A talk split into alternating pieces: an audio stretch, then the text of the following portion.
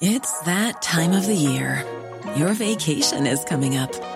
You can already hear the beach waves, feel the warm breeze, relax, and think about work. You really, really want it all to work out while you're away.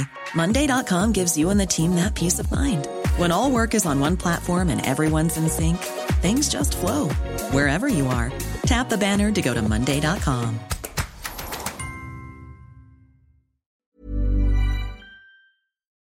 Heraldo Radio 98.5 FM, una estación de Heraldo Media Group, transmitiendo desde Avenida Insurgente Sur 1271, Torre Carrachi, con 100.000 watts de potencia radiada.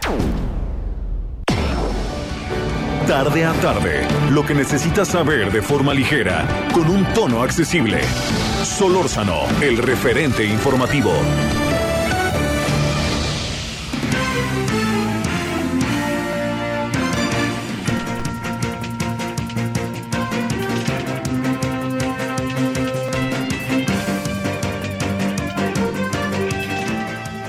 Son las 5 de la tarde en punto en el tiempo del centro de la República Mexicana. Qué gusto que nos estén acompañando ya en esta tarde de jueves. Hoy jueves 5 de agosto del año 2021. Bienvenidas, bienvenidos a este espacio informativo. A nombre del titular de este espacio, Javier Solórzano, le doy la más cordial bienvenida. Yo soy Manuel Zamacona. Usted sintoniza Heraldo Radio aquí a través de la señal del 98.5 de FM, que es la frecuencia, pero también hacemos extenso un saludo a todas y todos los que nos escuchan en los diferentes estados hasta donde tenemos señal, que además pues es una cobertura prácticamente total, no nada más nacional, sino internacional y en todo el planeta Tierra a través de nuestra página web www.heraldodemexico.com.mx. Bueno, pues eh, vaya tarde, la verdad es que mm, no vi tanto tráfico hoy y será la hora será, como dice la canción, porque espérese por ahí de las 6 de la tarde. Espérese por ahí de las 6 de la tarde y pues como todos los días comienza, comienza el tráfico y no se diga los viernes, hoy porque es jueves, pero mañana por supuesto que va a estar más intenso. Tenemos bastante información, bastante información, así que qué gusto que nos estén acompañando. Que por cierto esta semana del 1 al 7 de agosto se celebra en más de 170 países la Semana Mundial de la Lactancia Materna, cuyo objetivo pues es fomentar la lactancia materna o natural y mejorar además la salud de los bebés en todo el mundo. Esta Semana Mundial de la Lactancia fue proclamada oficialmente por la Organización Mundial de la Salud y por la UNICEF en 1992, coincidiendo con el aniversario de la Declaración Innocenti formulada por altos cargos de estas organizaciones en agosto de 1990 con el fin de proteger, promover y respaldar la lactancia materna. Así que, eh, pues seguramente eh, estos días también le vamos a estar entrando al tema. No está por demás, al contrario, la verdad es que es un gran tema, tema que se tiene que abordar sin duda. Bueno, pues nosotros ya venimos, la verdad es que recién comidos, nos echamos bien nada más un pollito porque bueno, hemos tratado de comer sano, aunque a veces los días se lo impiden y los ajetreos luego en el mundo del periodismo nos impiden comer pues de manera sana o a sus horas, tratamos de hacerlo lo mejor posible. Y hoy sí nos dimos un, un gustito aquí en un restaurante muy cerca, este, un pollito con sus verduras, con sus papitas cambray, que agradezco además la invitación a nuestro querido doctor Manuel Variega, que mañana va a estar platicando aquí con nosotros y el fin de semana también de diversos temas. Uno de ellos, uno de ellos muy exclusivo. Antes de terminar este espacio le voy a decir de qué se trata, así que de verdad qué gusto que nos estén acompañando. Y cuando son las 5 de la tarde con 3 minutos, vamos con lo más importante que se ha generado en las últimas horas. Solórzano, el referente, por El Heraldo Radio. El presidente Andrés Manuel López Obrador mencionó que hay crisis y descomposición en el Tribunal Electoral del Poder Judicial de la Federación tras la destitución de José Luis Vargas como magistrado presidente. Asimismo, criticó que los magistrados del tribunal están colmados de atenciones y privilegios, por lo que consideró que todos deberían renunciar. Senadores de Morena, Partido Verde y del PRD pidieron a los magistrados del Tribunal Electoral del Poder Judicial de la Federación evitar una crisis institucional y dialogar para lograr un acuerdo, pues tienen asuntos prioritarios por resolver. La Consejería Jurídica del Ejecutivo Federal presentó un recurso de queja en contra de la decisión de un juzgado federal de admitir a trámite un amparo contra el artículo 13 transitorio de la reforma judicial que permite ampliar por dos años más el mandato de Arturo Saldívar al frente de la Suprema Corte de Justicia de la Nación y del Consejo de la Judicatura Federal. La Consejería impugnó esta decisión mediante un recurso de queja presentado ante el vigésimo tercer Tribunal Colegiado en Materia Administrativa de la Ciudad de México, argumentando que un particular no tiene interés jurídico en el tema, pues la reforma judicial no impacta directamente su esfera de derechos. El diputado de Morena, Benjamín Saúl Huerta Corona, acudió hoy a la Fiscalía General de Justicia de la Ciudad de México, ubicada en la alcaldía Cuauhtémoc, para revisar las carpetas de investigación en su contra tras haber sido acusado de abusar sexualmente de dos menores de edad. El diputado acudió a las oficinas de la Fiscalía General Capitalina acompañado de sus abogados para también verificar los datos de prueba en su contra. El Consejo Nacional de Evaluación de la Política de Desarrollo Social presentó el informe de medición de la pobreza 2020 en donde dio a conocer que entre 2018 y 2020 el porcentaje de la población en dicha situación a nivel nacional aumentó de 41.9% a 43.9%. Esto representa un aumento de dos puntos porcentuales durante este periodo y significa un incremento de la población en situación de pobreza de 51.9 a 55.7 millones de personas durante este periodo. El Congreso Capitalino dirigió un exhorto a la Procuraduría Federal del Consumidor para que inicie un programa emergente de verificación a las empresas distribuidoras de gas en la Ciudad de México con el fin de garantizar la venta de cilindros de combustible con el peso exacto de 20 y 30 kilos, así como la cantidad que surte en los tanques estacionarios. Miles de jóvenes comunistas de Cuba tomaron el jueves en una caravana el tradicional malecón y algunas plazas de La Habana, a tres semanas de las inéditas protestas que sacudieron a la isla y en medio del índice más alto de coronavirus desde que inició la pandemia. Esperamos sus comentarios y opiniones en Twitter. Arroba Javier Solórzano. Arroba Javier Solórzano. Sábado Distrito Federal.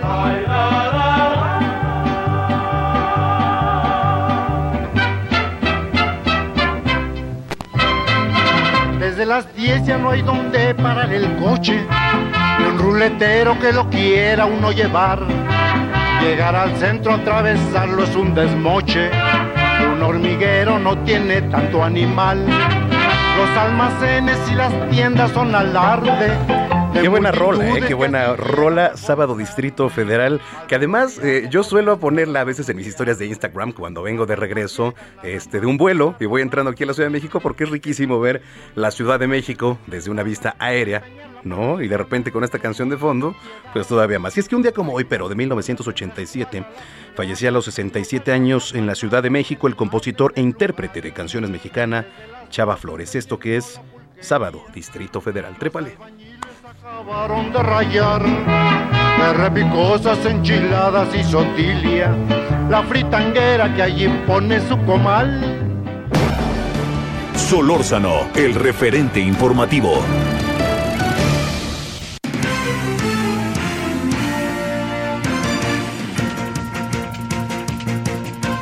Vamos a entrar de lleno a la información. Bueno, eh, era lógico, era de esperarse, ¿no? Ya la presidencia está apoyando al ministro Saldívar, Arturo Saldívar, en este amparo contra la ampliación de mandato. Toda la información en voz de nuestra compañera Diana Martínez. ¿Cómo estás, Diana? Qué gusto saludarte.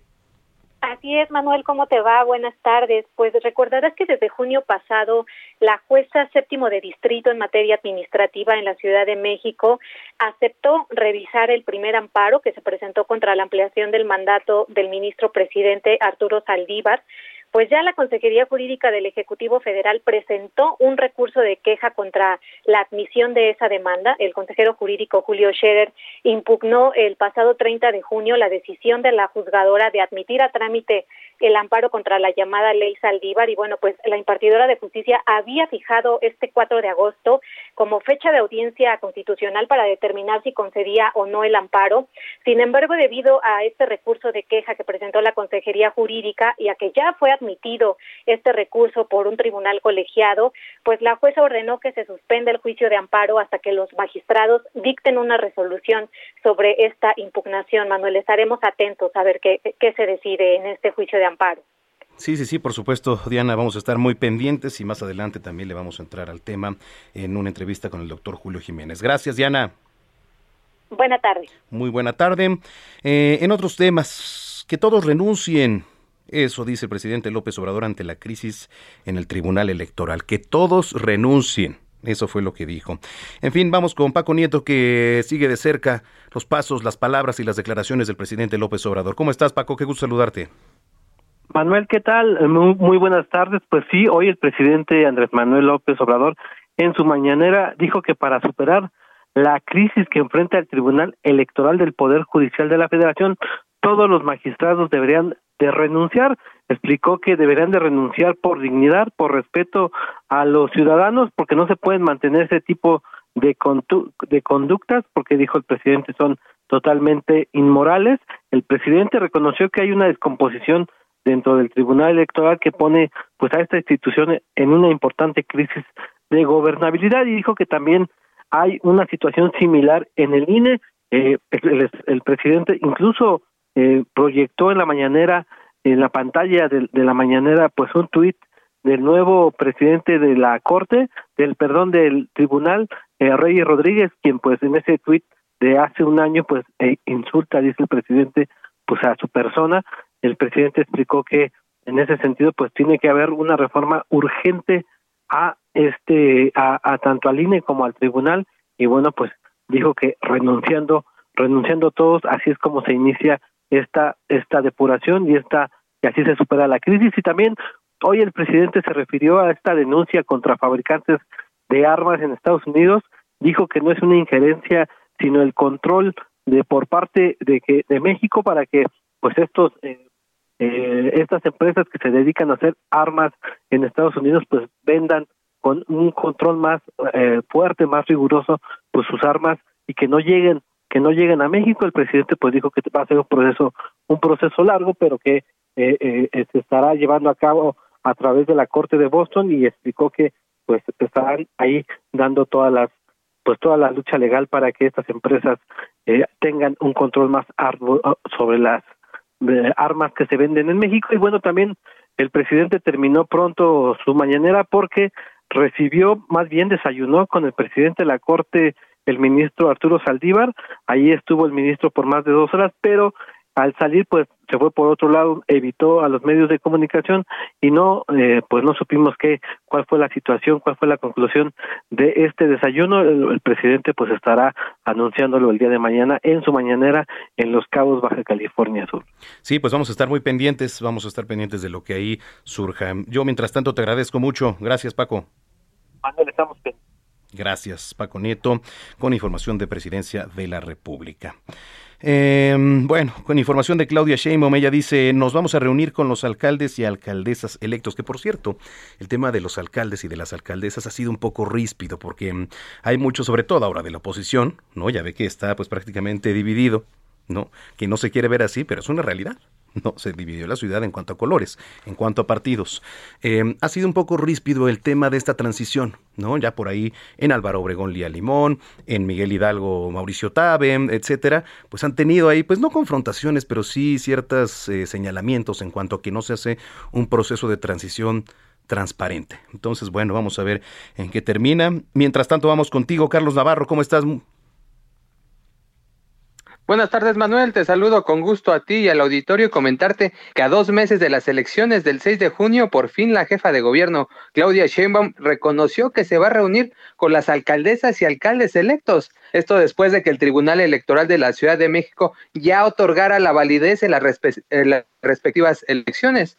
La mandataria capitalina informó que va a revisar su agenda para definir citas y así reunirse uno a uno con los alcaldes y alcaldesas electos. La mandataria capitalina señaló que, que eh, no es necesario que hagan las conferencias de prensa que han estado haciendo anteriormente, principalmente los nueve integrantes de la Unión de Alcaldes de la Ciudad de México para hacer estos llamados, sino que habrá una relación institucional, como lo ha remarcado desde el pasado 6 de junio, para que ahora ya se puedan reunir y definir eh, los temas que a ellos les interesan, porque señaló que el común denominador en este caso es gobernar para todos y en beneficio de los capitalinos. Recordemos que Anteriormente, el entonces vocero de la UNA CDMX, Luis Gerardo Quijano, quien es el alcalde electo de Magdalena Contreras, había informado que le habían girado un oficio a la mandataria capitalina para reunirse con ella, sin embargo no habían tenido respuesta porque ellos buscaban tratar diferentes temas, principalmente abasto de agua, seguridad y la reestructuración administrativa. Así es que bueno, ya será próximamente que la jefa de gobierno se reúne con los alcaldes electos. Y un dato importante a destacar, Manuel, es la primera vez que un jefe de gobierno, hoy jefa de gobierno, va a gobernar eh, su segundo, eh, bueno, su segundo trienio con mayoría de oposición. Serán nueve de oposición que estarán en la Ciudad de México para la segunda parte de su gobierno. Nunca antes, desde la historia de los gobiernos democráticos que iniciaron en el 2000, había ocurrido esta situación, así es que va a ser van a ser tres años complicados para la jefa de gobierno, Manuel. Y fíjate, la verdad es que sí, como tú lo apuntas, eh, complicado, no nada más desde el Ejecutivo local, ¿no? sino también desde el propio Congreso, porque ya no va a estar tan fácil el, propio cabildeo, entonces vamos a ver cómo se desarrolla. Para empezar, ya se está haciendo ríspido, ¿no? Como le decíamos en un principio. Y es normal, digo, la verdad es que es normal, porque la oposición va a querer, va a querer el trono, como así se le llama ahora en 2024, Carlos. Es correcto, cada uno va a querer llevar agua a su molino. En este caso, bueno, se enfrenta a nueve alcaldes de oposición. En, el, los primeros tres años, la jefa de gobierno eh, arrancó con once alcaldes moredistas, pero recordemos que dos, dos se le sumaron el, el entonces alcalde de Milpalta, Octavio Rivero, y Julio César Moreno. Entonces tenía 13 a 3, tenía 13 a 3, y en este caso ahora va a estar 7 a 9 y también como comentas en el Congreso ya no va a tener la mayoría que tenía en los primeros tres años, va a ser también un tema complicado para ver de qué forma confecciona su, su administración, principalmente con las iniciativas que envía al Poder Legislativo. Bueno, pues vamos a estar muy pendientes, te agradezco mucho y buena tarde Carlos. Hasta luego, buenas tardes Manuel. Gracias Carlos Navarro, reportero de Heraldo Media Group. Las 5 de la tarde con 15 minutos. Solórzano, el referente informativo.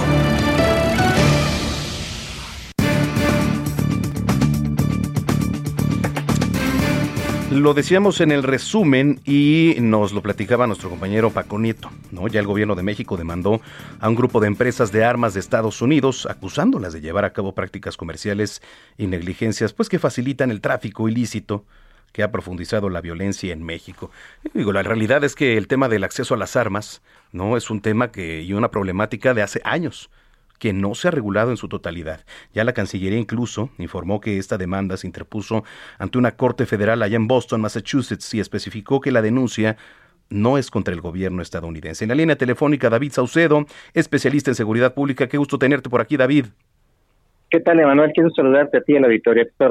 Muchísimas gracias. ¿Qué lectura le das a, a, esta demanda de un grupo de empresas de armas de Estados Unidos, pues que están acusando, ¿no, de llevar a cabo estas prácticas eh, ilícitas, si así se les puede llamar. Mira, es una vieja demanda de varios países de América Latina en contra del gobierno de los Estados Unidos eh, que imponga algún tipo de restricción para la comercialización de armas, sobre todo de los fusiles de asalto que son utilizados de manera regular por los cárteles de la droga. Esta es una situación que se ha planteado en varias ocasiones. Sin embargo, como todo mundo sabemos, la industria armamentística de los Estados Unidos cuenta con un anillo de protección en el Congreso de los Estados Unidos. Cada vez que se ha intentado regular la eh, comercialización de armas fuera de Estados Unidos, se ha topado con un poderoso lobby de diputados eh, republicanos que impiden cualquier tipo de restricción eh, a la comercialización de armas. Es algo que quizá no se conoce, pero incluso las ganancias derivadas de la venta de armas es mayor, de acuerdo con los cálculos de la ONU, que incluso las ganancias producto de la comercialización de drogas ilícitas. Entonces, como comprenderá, eh, enfrentar a, la empresa, las empresas armamentísticas de los Estados Unidos es algo realmente complicado que tiene eh, muy pocas posibilidades de éxito y se tratará de, sin duda, de un litigio que va a durar no solo meses, seguramente años. Oye, eh, desde tu perspectiva y desde tu experiencia, ¿cómo está el tema ahorita del acceso a las armas de, México hacia Estados Unidos? Porque sabemos que pues el armamento, y lo hemos visto, ¿no? En, enfrentamiento, simplemente el día del Culiacanazo, ¿no? Así bien llamado, vimos armas de, de alto calibre que ni siquiera el propio ejército mexicano tenía. Sí, evidentemente los narcotraficantes tienen un poder de fuego que supera por mucho la capacidad que tiene ya no digamos eh, las policías estatales, la Guardia Nacional, sino el propio, ejército mexicano. Incluso poseen armas de nueva generación, incluso llegan a tener eh, prototipos. Eh, en, efecto, ellos tienen una capacidad impresionante, sobre todo por su fortaleza financiera. hay muchas dudas con respecto a la posibilidad de llegar a una regulación en la comercialización de armas, porque si se impusieran cuotas, algún tipo de impuesto, restricciones, se generaría se expandiría más bien el mercado negro de armas. Cualquier tipo de estrategia punitiva, previsionista, en automático lo que genera es un mercado negro. El mercado negro de armas ya existe en México, en varios países de América Latina, eh, que están inmersos en guerra de cárteles. Entonces, eh, una restricción, vamos a suponer que prosperara, que el gobierno mexicano tuviera éxito y pudiera eh, imponer algún tipo de cuota, algún tipo de impuesto o restricción a la venta de drogas, de, perdón, de armas hacia, hacia México, entonces en automático los traficantes de armas incrementarían sus flujos y sus, eh, eh sus eh, transacciones eh, mediante la exportación ilegal, importación ilegal de armas. No estoy seguro de que la estrategia funcione desde el punto de vista legal, me parece que no hay las condiciones para ellos. Y en el caso de que hubiera una victoria, que tardaría mucho tiempo en llegar al tribunal y litigar en los tribunales de Estados Unidos, en el caso de que se diera una victoria de parte del gobierno mexicano, no estoy seguro de que esto no impacte, es decir, habría un incremento del mercado de negro de armas. Quizá no sea la mejor estrategia la que sigue el gobierno mexicano, me parece que lo, hace en un afán eh, de corte político-mediático. el, canciller eh, Marcelo Ebrard sabe perfectamente que el, Partido Demócrata, que siempre ha estado, así ha sido favorable a algún tipo de regulación de armas, no cuenta con los votos en el Congreso necesarios para poder pasar una legislación en este sentido. Es lo importante lo que nos dices, David. ¿Crees que cambie con algo ahora la llegada de Joe Biden a la presidencia de Estados Unidos, con las visitas, bueno, la visita que, que hizo Kamala Harris, la vicepresidenta aquí a nuestro país, que se toque en algún momento este tema, ¿no? Que, que, que es bastante complicado y que llegue a cambiar algo con esta nueva administración estadounidense? Yo creo que van a ser intentos, pero no no por presión o solicitud de México. Eh, el, el, tema de la venta de armas en Estados Unidos siempre eh, alcanza los titulares y es eh, objeto de debate público cuando se generan estas muy lamentables masacres que ocurren de manera regular en, barrios blancos de los Estados Unidos, estas imágenes apocalípticas que a veces nosotros vemos en la televisión, en los reportajes de la prensa de Estados Unidos, cuando un francotirador solitario se aposta en algún punto, en un punto elevado y empieza a asesinar de manera indiscriminada a, civiles.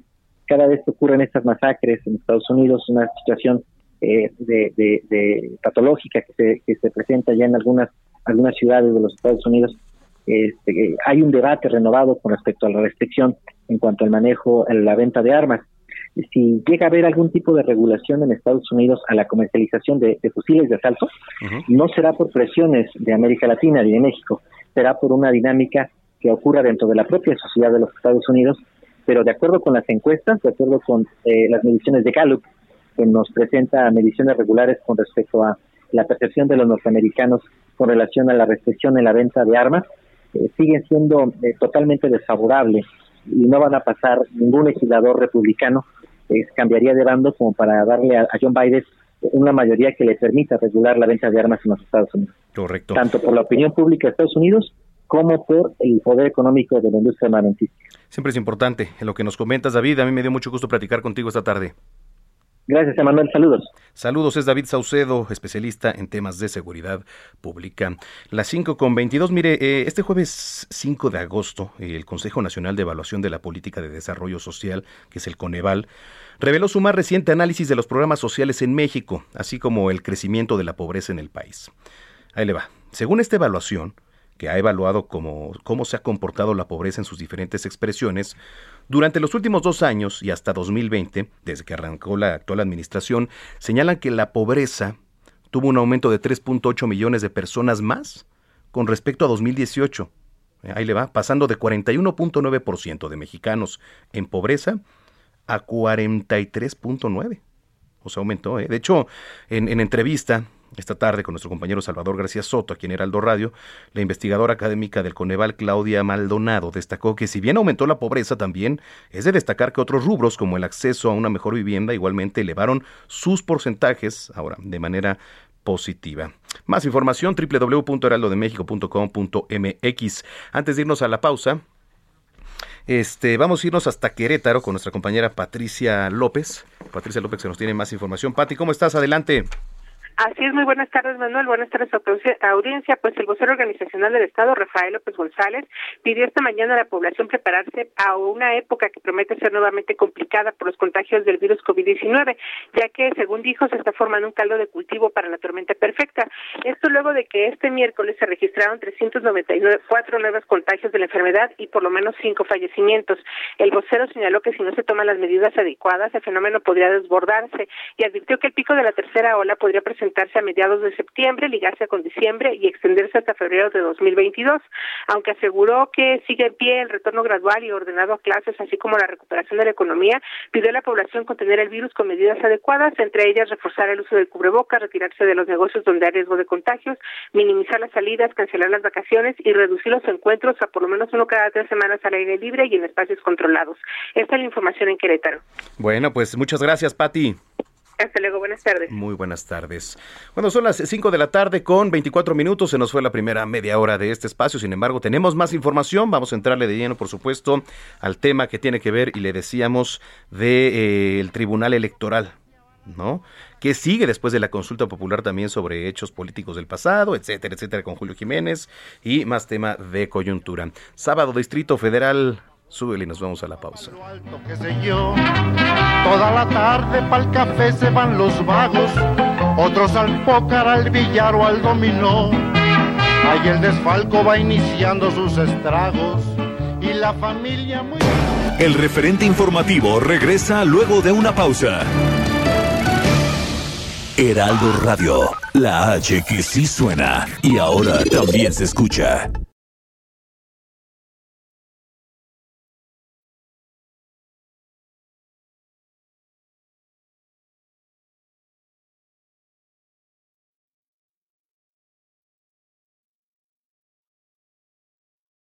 Heraldo Radio.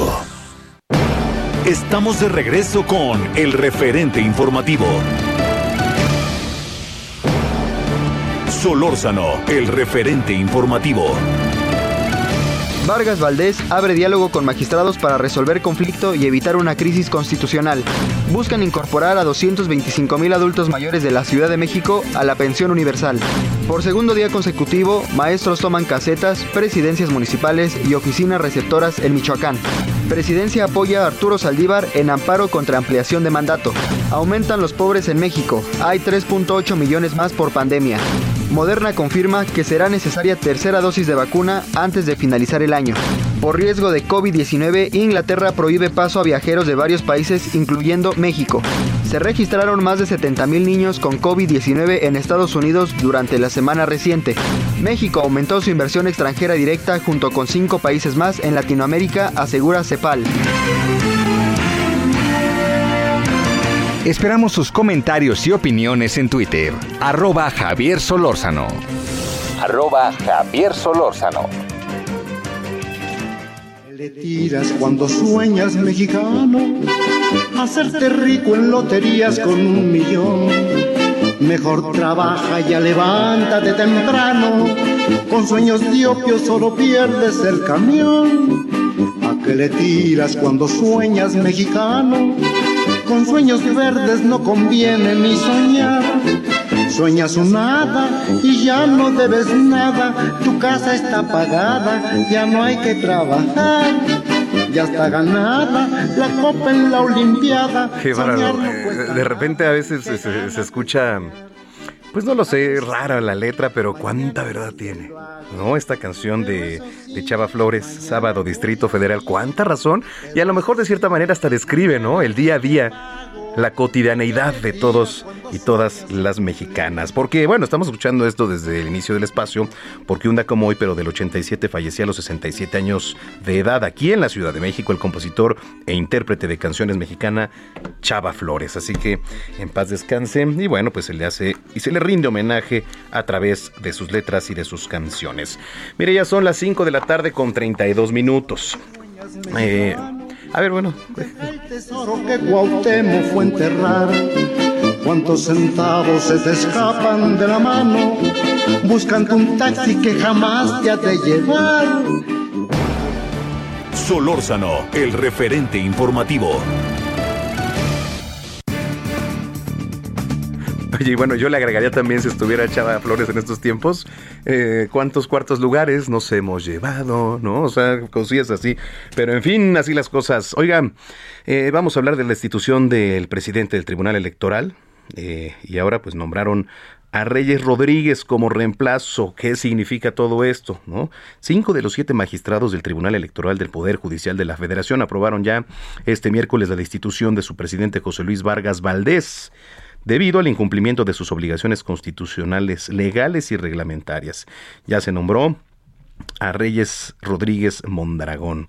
Vamos a ver ¿Tendrá algún trasfondo todo esto político? Seguramente sí. En la línea telefónica, nuestro colaborador, colaborador de Heraldo Media Group, Julio Jiménez, el doctor Julio Jiménez, que siempre hace el favor de, hacer su análisis más completo. ¿Cómo estás, Julio? Hola, Manuel, ¿qué tal? Muy buenas tardes a ti, a tu importante auditorio. Como siempre, un placer saludarte a tus órdenes. Gracias. Oye, eh, ¿qué lectura le das? ¿Cómo ves? ¿Habrá algún trasfondo eh, en torno a la destitución del presidente del Tribunal Electoral? De entrada, quiero decirte que esta, este asalto es de origen inexistente, inconstitucional, ilegal creo que tiene más intereses de carácter político que un interés legítimo y jurídico. Quiero decirte que esta, esta asamblea en donde pues los eh, magistrados del Tribunal Electoral del Poder Judicial de la Federación tuvieron a bien pues resolver sobre la eh, pues destitución, no, no puedo llamar destitución porque además es ilegal, no son una asamblea de socios, accionistas, tampoco son una eh, asamblea de vecinos, son magistrados del Tribunal Electoral del Poder Judicial de la Federación y los señores violentando el debido proceso, violentando las condiciones de derechos humanos de él, presidente, y reitero, presidente de la Sala Superior del Tribunal Electoral del Poder Judicial de la Federación, sigue vigente señor, evidentemente pretendieron un dar un albazo, y bueno, esto me huele más eh, reitero, a intereses políticos que a intereses jurídicos. Manuel. Sí, digo, ya, ya lo, lo, estábamos viendo desde esa perspectiva, ¿no? Desde ese análisis y un trasfondo político. ¿A quién beneficia la salida de, de José Luis Vargas, ¿no? ¿O qué significaría en términos constitucionales y sobre todo, pues, este, de cargas políticas, ¿no, Julio? Fíjate que el Tribunal Electoral es un garante, debería ser un garante que brinde certeza, confianza, congruencia, e imparcialidad en el ámbito de los derechos políticos de los mexicanos y de las instituciones democráticas, así como de los cargos de elección popular, porque ellos son los encargados de resolver las controversias que en materia electoral pues están eh, siempre en la agenda nacional. Tú recordarás esta resolución del tribunal en aquel polémico diferéndum por los gastos no reportados de los candidatos de Morena al gobierno de Michoacán y el gobierno de Guerrero, Tú recordarás este escándalo en donde tampoco debo, ni, ni tenemos la obligación, ni tenemos la convicción los abogados, ni los analistas, ni los ciudadanos, ni defender ni justificar a nadie, pero también tú recordarás que este presidente eh, pues eh, ha sido pues señalado, ha sido acusado por posibles actos constitutivos de delito, por desvío de recursos, en operaciones con recursos de procedencia ilícita, lavado de dinero, enriquecimiento inexplicable. José Luis Vargas Valdés pues ha sido investigado por la Unidad de Inteligencia Financiera del SAT, ha sido señalado por la Fiscalía General de la República, pero ¿qué crees, Manuel, amable auditorio? No le han probado nada, no han ejercido acción penal, no lo han vinculado a proceso. ¿Por qué no, si tenían tantos elementos, en vez de hacer una, una reunión en corto, los señores magistrados, ¿por qué no presentaron una queja? ¿Por qué no lo denunciaron? El señor es un servidor público, el señor también obedece a responsabilidades como servidores públicos. ¿Por qué no lo hicieron? ¿Por qué lo hicieron de manera, eh, yo diría, económica, oficiosa y eficiente, Manuel? Bueno, pues será interesante ahora lo que venga, eh, una vez nombrado Reyes Rodríguez Bondragón, ¿no? Que fue designado en su lugar. Esta citada determinación que se tomó, por cierto, en una sesión convocada de último minuto, ¿no? Así lo, lo dijiste, un albazo prácticamente, en la que no estuvo ni siquiera presente el propio eh, Vargas Valdés y ni tampoco estuvo la magistrada Mónica Aralí Soto, en fin, se hizo todo, este, como se dice aquí en, México, con los pies querido Julio, pero vamos a ver qué es lo que viene ahora. Eh, oye, otro tema que también es, es, muy interesante, ¿no? Después de esta famosa consulta popular, en donde participó apenas el 7 cachito por ciento tirándole al 8, pero ni siquiera llegó al 8, eh, ¿Qué viene, no? Se habla mucho de si, si, ahora el tema de la revocación de mandato pudiera estar por ahí presente, ¿no? En, alguna encuesta. ¿Cómo lo ves tú? Creo que el ejercicio de la democracia participativa en México es inédito, es importante, fortalece a la participación ciudadana, pero yo lo veo más como una estrategia, un mecanismo de distracción, como un mecanismo para gastarnos dinero que no tenemos. Creo que el gobierno federal eh, pues creo que quemó una, una gran oportunidad democrática para que el pueblo pudiera participar en la toma de decisiones de temas torales, temas coyunturales, no en la persecución de los delitos ni en el combate a la corrupción. Tú recordarás bien, Manuel Amalo Auditorio, que esta pregunta formulada por, incluso diseñada por la Suprema Corte de Justicia, pues era confusa, ambigua, impersonal, imprecisa y además poco creíble. Porque bueno, pues evidentemente tan, tan fue este el escenario en donde los propios militantes simpatizantes de Morena no salieron a votar. Este, este porcentaje tan ínfimo, pues refleja la inconformidad, refleja la, la indiferencia o refleja ya el hecho de que este tipo de encuestas o consultas populares pues no dan la solución a los problemas, porque la justicia ni se consulta ni se anda preguntando a nadie, la ley se aplica, el Estado de Derecho se respeta y la persecución de los delitos se tiene que atender de manera prioritaria y el combate a la corrupción es una un compromiso del gobierno de la Cuarta Transformación, cosa que no ha cumplido y cosa que los mexicanos, los ciudadanos siguen siendo quienes pongan a los muertos, quienes pongan a las víctimas y a quien le cueste hoy, hoy el fenómeno de corrupción, impunidad, violencia e inseguridad, Manuel. Pues sí, sí, ahora vamos a ver qué sigue en esta época de encuestas, ¿no? Porque a, pesar de que las encuestas pues manejan cierta tendencia, son, son un éxito siempre, entonces pues yo no entiendo. Pues mira, lo, lo, que yo creo que el, el, titular del Ejecutivo pretendió fue dar un mensaje de participación democrática y que él obedece al pueblo, nada más que lo que no recuerda el señor es que cuando todo servidor público, gobernante, toma protesta del cargo, él eh, se obliga y se compromete a cumplir la Constitución, a cumplir las leyes que de ella emanen y no andar preguntando a la gente si vamos a aplicar la ley en contra de un delincuente. Me queda claro que la aplicación de la ley en este gobierno pues queda muy muy eh, en función de los intereses o de los compromisos de carácter político porque cuando al gobierno le interesa perseguir y detener a un funcionario, pues ahí tienes la estafa maestra, ¿no? Y ahí tienes a otros eh, exfuncionarios de la pasada administración. Ahí sí no le preguntaron al pueblo bueno y sabio si estaban de acuerdo en aplicar la ley, ¿verdad? Pero bueno, preguntarle y engañar a la gente, porque fue un engaño, Manuel, eso de que iban a, a juzgar a los expresidentes, también era un engaño, porque a los expresidentes no se les puede juzgar y por los probables delitos por los que les pudieran iniciar una investigación, pues, ¿qué crees? Muchos de ellos ya prescribieron. Y a los únicos que podrían incluso integrarse en una carpeta de investigación serían Enrique Peña Nieto y a Felipe Calderón Hinojosa. Serán los únicos dos que podrían iniciar, y reitero, una investigación seria. Pero no lo van a hacer, no lo están haciendo. Y yo no entiendo por qué nos gastamos 520 millones de pesos que a los mexicanos les hacen mucha falta y podríamos haber invertido de manera más inteligente, productiva en niños con cáncer o en enfermedades crónico-degenerativas, Manuel. Oye, ya por último, este, antes de despedirnos, Julio, ya dice el presidente de la Corte, ¿no? Este, Arturo Saldívar, él confía en que este mes ya habrá resolución sobre la constitucionalidad de la extensión de su mandato hasta el año 2024. Oye, qué miedo, no vaya a ser por ahí que también en 2024 haya otra extensión de mandato, ¿no? Pero desde más arriba.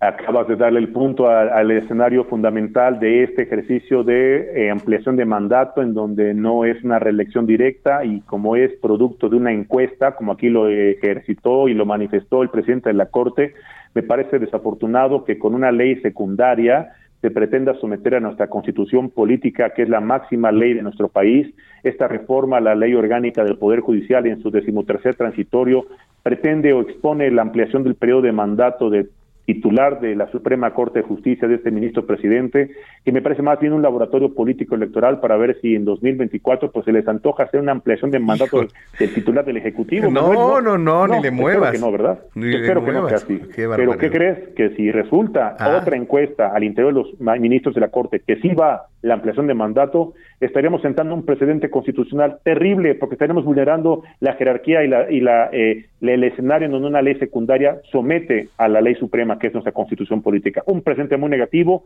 un acto a todas luces inconstitucional de origen que violenta, violenta, reitero, el Estado de Derecho y vulnera nuestro, a nuestro país y a nuestras instituciones. Manuel. Bueno, pues ahí está el análisis. Doctor Julio Jiménez, ¿dónde te seguimos en redes sociales?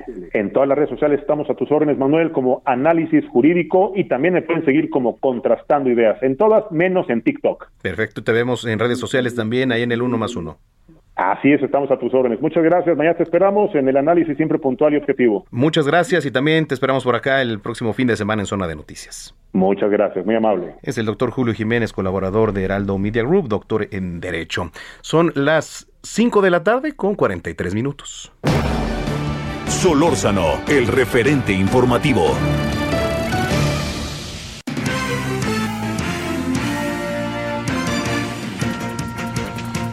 Vámonos hasta Colima porque eh, por allá están en alerta máxima por los contagios de COVID. De acuerdo a datos oficiales de la Secretaría de Salud, Marta de la Torre, ¿cómo estás? Qué gusto saludarte. Qué gusto saludarte, Manuel. Efectivamente, como bien lo mencionas, pues la secretaria de Salud de la entidad, Leticia Delgado Carrillo, informó que está Colima en, alerta máximo por contagios de COVID-19 debido al incremento acelerado de casos desde julio pasado y esto con el registro de cifras históricas. Tan solo el día de ayer se registró el máximo histórico diario con 406 contagios, lo que no se había visto ni siquiera en la primera y segunda ola. Y es que la funcionaria destacó que la población joven es la que está siendo más afectada, pues se tiene el registro de infección de 29 bebés de menos de un año de edad. Detalló que, por ejemplo, las últimas semanas epidemiológicas han sido clave para, pues, decretar esta alerta, porque en la semana 28 hubo 809 casos, en la 29.505 y en la 30.567. Esto, estas cifras no se habían visto como lo indicaba desde eh, el año pasado, o más bien en la primera y la segunda ola. Lo más que se había alcanzado eran 700, perdón, 470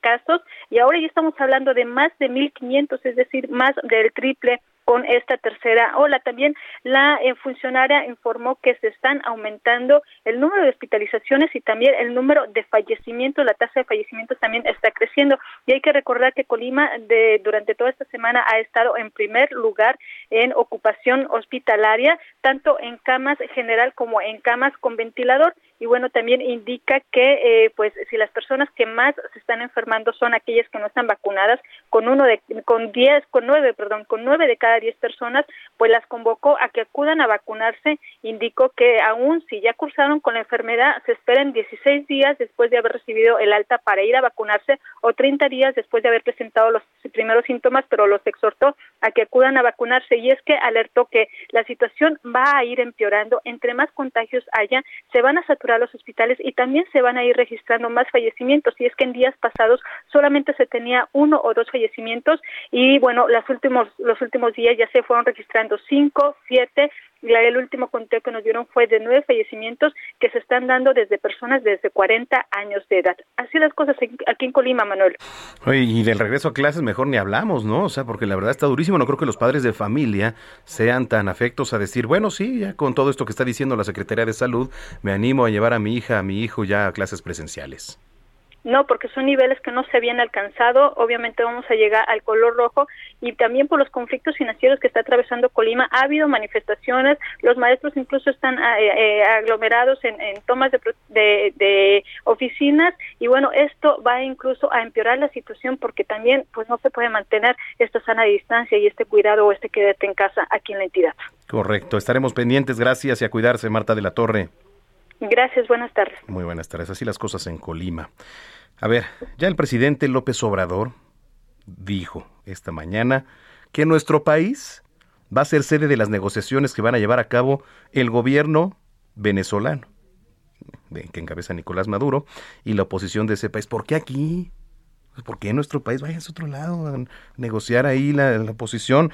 Bueno, vamos con la información. Paco Nieto, adelante. Manuel, ¿qué tal? Muy buenas tardes. Pues hoy el presidente López Obrador confirmó que México será sede de las negociaciones entre el gobierno de Venezuela y la oposición de ese país sudamericano. Explicó que este mismo día el secretario de Relaciones Exteriores, Marcelo Ebrard, pues le, le comunicó que a propuesta de Noruega, eh, pues se propuso que México fuera la sede de estas reuniones y pues el presidente ya dio el sí aceptó que eh, se dé este diálogo con los eh, venezolanos. Eh, habrá dos partes por parte de, un grupo, una delegación por, que representará al presidente Nicolás Maduro y la y la otra la que representará pues a la oposición a la oposición de Nicolás Maduro. El mandatario explicó que se tratarán de pláticas entre el gobierno venezolano de Nicolás Maduro, aunque pues todo parece que no viene Nicolás Maduro a México y representantes de la oposición política de ese país. Eh, dijo que se van a llevar a cabo pues estas reuniones para tratar de ayudar a que eh, ese país encuentre pues una solución a sus conflictos políticos internos y bueno también ofreció disculpas por, por adelantar esta información pero ya medios de comunicación de Venezuela dieron a conocer que esta reunión eh, podría iniciar el 13 de agosto en la Ciudad de México y bueno, pues aunque también se podría modificar, dicen los medios de comunicación de Venezuela, pues todavía se están afinando los detalles. Lo que es un hecho, como te decía Manuel, es que no viene Nicolás Maduro, viene, eso sí, el líder de la Asamblea Nacional, Jorge Rodríguez, y el gobernador del estado de Miranda, Héctor Rodríguez, eh, por parte del presidente Nicolás Maduro, en tanto la oposición pues enviará al ex legislador y alcalde de Baruta, Gerardo Blay, junto con representantes de cada uno de los de los principales eh, partidos que se encuentran en eh, en Venezuela. Y bueno también el presidente en la mañanera explicó que el paro promovido por distribuidores de gas LP ya se resolvió ayer mismo eh, y en ese sentido pues agradeció que se haya actuado responsablemente y llamó a los comisionistas a que hagan lo mismo pues este es un tema dijo el presidente de Seguridad Nacional y de Economía eh, Familiar. El presidente también explicó que el gobierno eh, mexicano podría entrar al negocio del gas del gas natural este que va por abajo de la tierra explicó que con esta medida incluso se podría resolver el tema de los baches que hay en toda en todo el país principalmente en los eh, las ciudades de, eh, de las capitales de, los estados de la República y explicó pues que este este esta idea es que eh, pues haya gas eh, por parte de eh, se suministre gas por parte del gobierno pues dice que hay un excedente importante de gas natural y bueno pues ahí se puede matar a, dos pájaros de un tiro es decir se mete en la tubería del gas natural y también pues de una vez se arreglan los baches que dijo el presidente, también hay una propuesta nacional para un bacheo de manera generalizada con un presupuesto que se dará a conocer próximamente y que también será parte del de, eh, presupuesto del próximo año. Pues es parte de lo que sucedió el día de hoy, Manuel, en la mañanera. Pues ojalá así sea, porque además de todos los males que ya nos aquejan, empezando por la salud, luego la inseguridad, etcétera, de por sí, en todo el país, y ni hablar aquí en la Ciudad de México, los baches son enemigos públicos. Pero bueno, gracias Paco. Estamos pendientes, hermano. Pendientes. Eh, oigan, eh, por cierto, estaba aquí entrando al buscador a Google. El 18 de septiembre de 2000, usted sabe, la atleta mexicana de origen de Naucalpan, del Estado de México, se convirtió en una leyenda del deporte mundial, Soraya Jiménez, ¿no? quien logró la primera medalla de oro femenil para México en los Juegos Olímpicos y este jueves Soraya Jiménez cumpliría 44 años y entonces Google decide rendirle un homenaje con este famoso doodle, ¿no? Que, que, a veces rinde homenaje o hace alusión a fechas importantes. La imagen es del artista Carolina Martínez, quien plasmó el momento en el cual Soraya levantó estos 225.5 kilos en los Juegos Olímpicos allá en Sydney.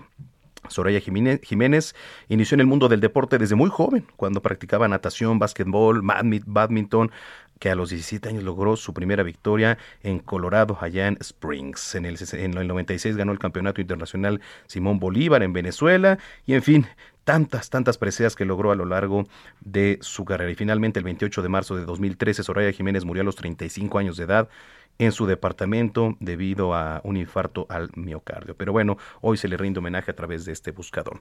Las 7 de la noche con 51 minutos. Eh, vamos a ir con Carlos Navarro, vamos a regresar con Charlie, porque aquí en la Ciudad de México están calculando una inversión de... ¿Qué, perdón? En el 5. ¿Y qué dije? 7, ah, es que acá dice 17. Estoy hace rato igual como con este, también le pasó a nuestro compañero en la Tres Salvador, es que de repente estamos viendo el reloj acá y se nos va la onda. 17, quise decir con 51. Regresamos con, con Charlie Navarro, porque aquí en la capital están calculando eh, invertir 14 mil millones de pesos, bueno, así por lo menos lo que dice con desarrollos inmobiliarios en Paseo de la Reforma. Carlos Navarro, regreso contigo, adelante. Buenas tardes, Manuel. Te saludo con gusto a ti, al auditorio, y comentarte que con 27 desarrollos inmobiliarios sobre Avenida Paseo de la Reforma o en sus inmediaciones, en la Ciudad de México esperan una inversión de hasta 14 mil millones de pesos, así como la generación de casi 30 mil empleos, tanto directos como indirectos. Hoy, en el conversatorio público sobre las acciones emergentes del eje 4 para la reactivación económica de la construcción, el secretario de Desarrollo Urbano y Vivienda, Carlos Alberto Ulloa, hizo dicha estimación después de informar que estos proyectos han recibido facilidades por parte de las autoridades locales. En la lista de estos 27 proyectos se encuentran los predios de Hamburgo 188, Río Tíber 78, Río Po 83, Paseo de la Reforma 336, 489, 445, así como Colima 76, Avenida Juárez 58 y 64 y también el de la carretera México-Toluca 1375. En algunos casos ya se han levantado algunos pisos, apenas otros están en el proceso de cimentación, otros ya están a la altura de banqueta, pero todos estos 27 desarrollos inmobiliarios podrían detonar una inversión de hasta 14 mil millones de pesos en la Ciudad de México. Recordemos que se les dieron facilidades a los desarrolladores inmobiliarios ante esta situación tan complicada que vive la Ciudad de México en materia económica. Por lo tanto, se publicaron en la Gaceta y se dieron facilidades para estos proyectos por ejemplo, eh, podrán registrarse hasta el antes del 31 de diciembre de 2022. Se les están ampliando algunos plazos, Manuel, para que pues sobre la marcha vayan eh, eh, atendiendo estas peticiones para que se pueda invertir, porque pues recordemos que la Ciudad de México ha sido una de las más golpeadas, alrededor de 200 mil empleos formales se han perdido a causa de la emergencia sanitaria, así es que hoy Hoy hace dicha estimación el secretario de Desarrollo Urbano y Vivienda. Y también comentarte en un tema delicado, Manuel, dos personas quienes eran acusadas por colocar mantas con amenazas contra el titular del sistema penitenciario de la Ciudad de México, Asael Ruiz, fueron detenidas en el Estado de México. Tanto elementos de la Secretaría de Seguridad Capitalina como de la Fiscalía cumplimentaron las órdenes de aprehensión en contra de Miriam Yadira y Armando Didier por su probable participación en los delitos de asociación delictuosa y ataques a la paz pública. De acuerdo que el, pasado primero de agosto, eh, en la avenida Izazaga y en el centro de la alcaldía Cuauhtémoc, colocaron una manta con mensajes dirigidos a personas con los alias de El Pichón, El Roy y El Muerto y en contra del eh, Nos tenemos que ir, Charlie. Mira, te, voy a tener que cortar, pero más información en la página de, del Heraldo de México. Nosotros nos escuchamos mañana aquí en punto de las 5 de la tarde. Soy Manuel Zamacona. Pásela bien. A continuación, Jesús Martín Mendoza. Hasta aquí, Solórzano, el referente informativo. Heraldo Radio. La HCL se comparte, se ve y ahora también se escucha.